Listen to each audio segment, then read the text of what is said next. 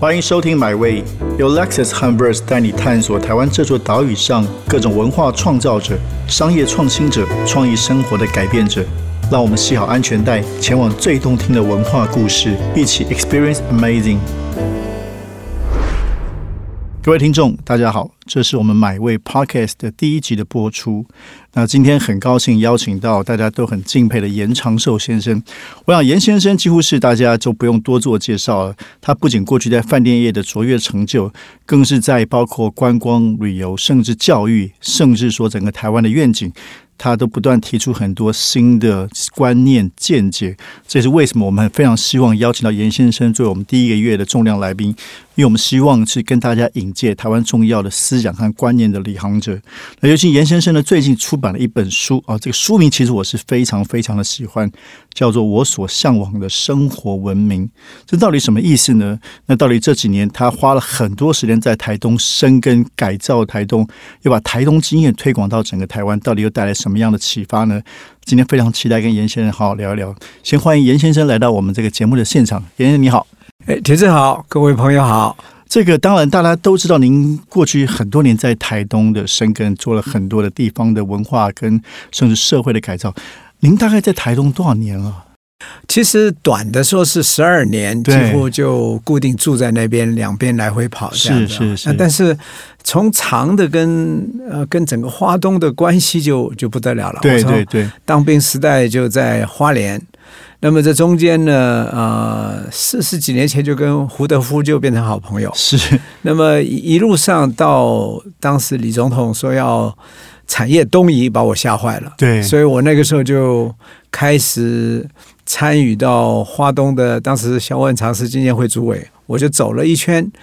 那么我回来以后给他们做一个报告，说产业千万不能同意，因为那个时候大家知道台湾经济很好，那但是对他他会假设工业一进到了华东的话，那就是一个大毁灭。是。当然，后来大家也听到了，就是书画高的时代。对对。那么那个时候，我反对最重要原因是花东还没准备好。嗯。也就是说，原住民的文化，我们这么好的东西，我们没有给它包装出来。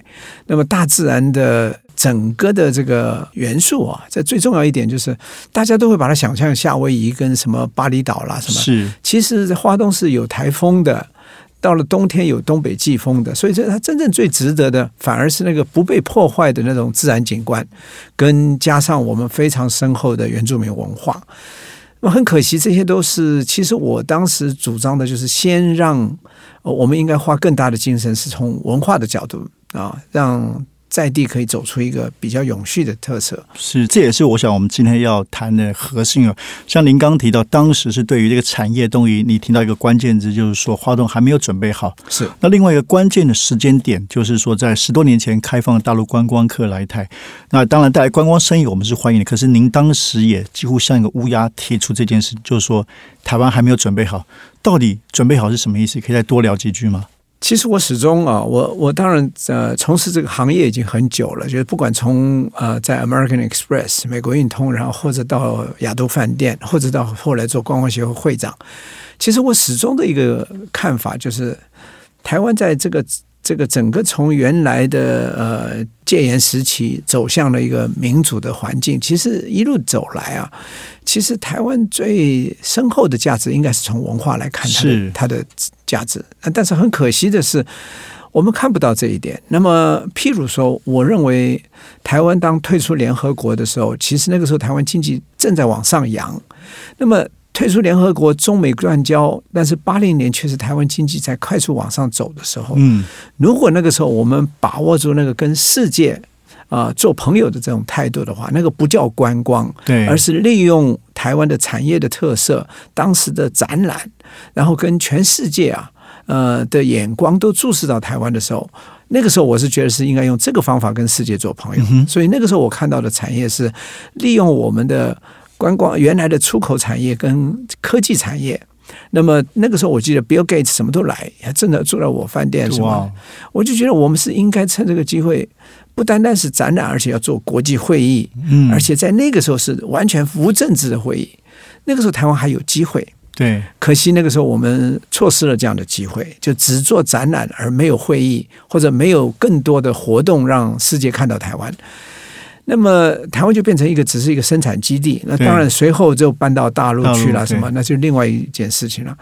等到大陆经济开始开启的时候，台湾开始经济反而稍微有一点停滞的时候，选举又变成是一个炒作的工具了。那当时就觉得观光要开放。其实最早我是主张台湾开放免签证，那个时候也带了一段高潮，就是让更多的国外人来到台湾。呃，等到大陆开放的时候，我急坏了，因为我觉得台湾其实在那个时代最应该做的不是用观光来吸引大陆，嗯哼，反过来是把知识分子、把政策的主导者、文化把学者、文化人先带来。因为我认为台湾呃应该推广的就是文明，是因为我们跟两岸之间的关系，不管是尺寸，不管是距离，我们无法拉开的。那在这个时候，台湾是应该在那个时代呢，是可以改变大陆的。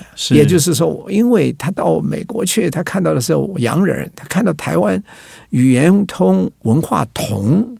那么，如果我们能够在那个时候把一个文明的呃这种生活方式去影响大陆的话，我觉得那会给他们看到另外一个想象。对。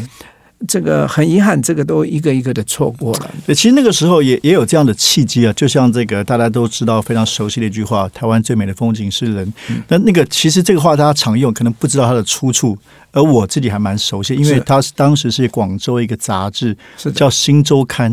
啊哈。它的封面故事，而我在那个周刊里面有写文章，他们有请我写专文，所以我很清楚，这个其实就像您刚刚说的，他是这个广州的重要的媒体来，他们看到了这个台湾人的魅力、文明的力量，是。所以的确那时候大陆很多的文化人、知识分子其实有扮演这个角色，只是整体来说，像您提的，台湾的这个整个环境并没有去就更好的一个战略去做这样的文化的一个对话跟输出，是可能是比较可惜的。嗯，那当然，这个问题到了这两年，可能又是新的一个，不管是契机还是一个挑战，就是疫情。从去年的疫情开始，那当然很多人出不去，造成所谓国旅大爆发。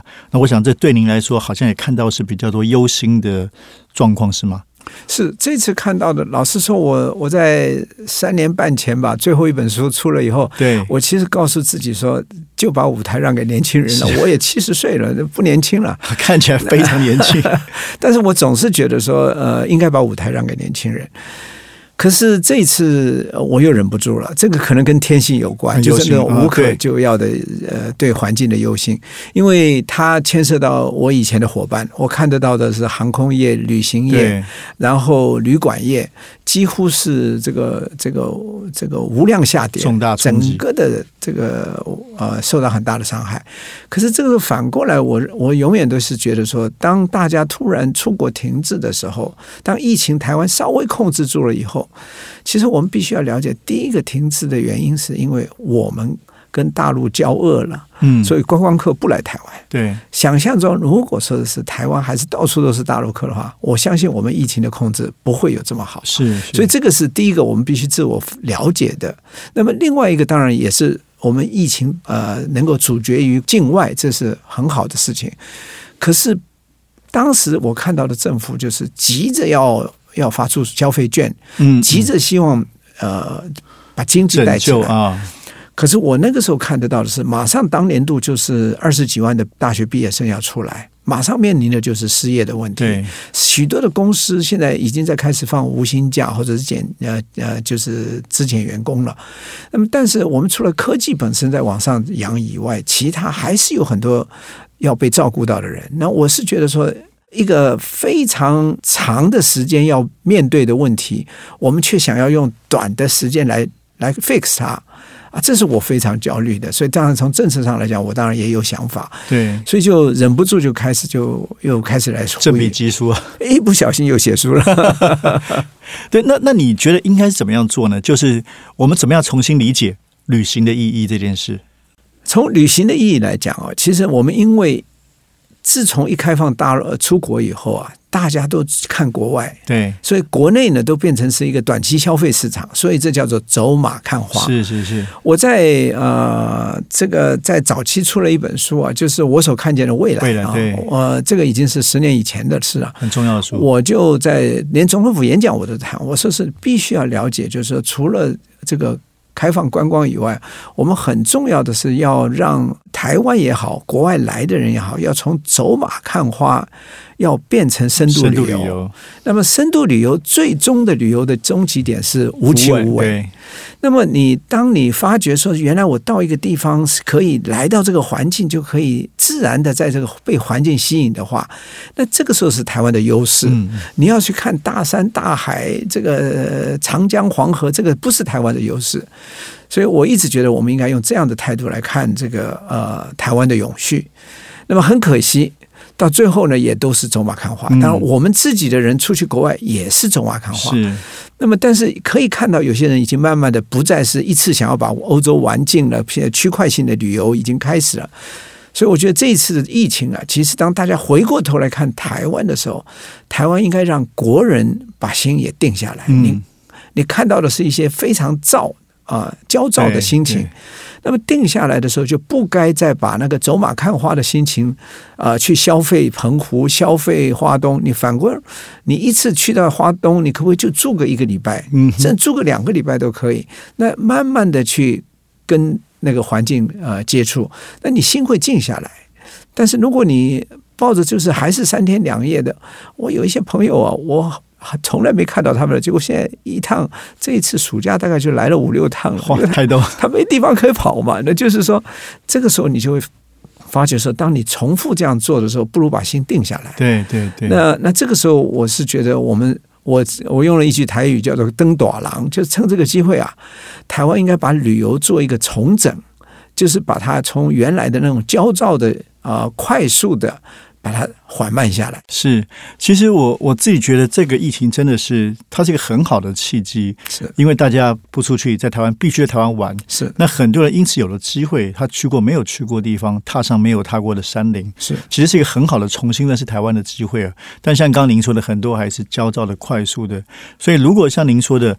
对旅客来说，它应该从三种模式。那对于旅游产业来说呢，又应该做什么样的准备跟调整？我觉得旅游产业啊，其实我们原来都做 outbound 的，在海外的这些，现在都被调回台湾了，因为没有生意了嘛。啊，反过来是应该把他们在国外的经验，回过头来重新来，先要得蹲下来，深度了解我们的优点在哪里。嗯哼，那么然后才才可能呃再来怎么样来安排，让大家有更近的方法。那么呃，像澎湖这种飞机，它它是有有有饱和容量的。你如果一个客人带过去，他可以多待几天，他可以深度旅游，或者你每一次带去了就两天就回来。它它的效果是是是不一样的，但是你你却浪费了很多这种哎呀，让呃你看不到深的地方，你也无法创造一个地方的呃呃成长，哎呀，这是我自己关怀的。你到了澎湖，现在把海鲜都吃光了，对，东西都买完了，但是其他可以开发的或者可以更深度了解的地方，你却没有办法用到。下一集我们将继续与严长寿先生来聊聊，听他分享他对于旅行、对于台东以及他所向往的生活文明是什么。这趟旅程已经到站了，感谢你的收听，也让我们一起期待下趟旅程的风景。别忘记订阅买位。本节目由 Lexus 和 Verse 文化媒体联名出品。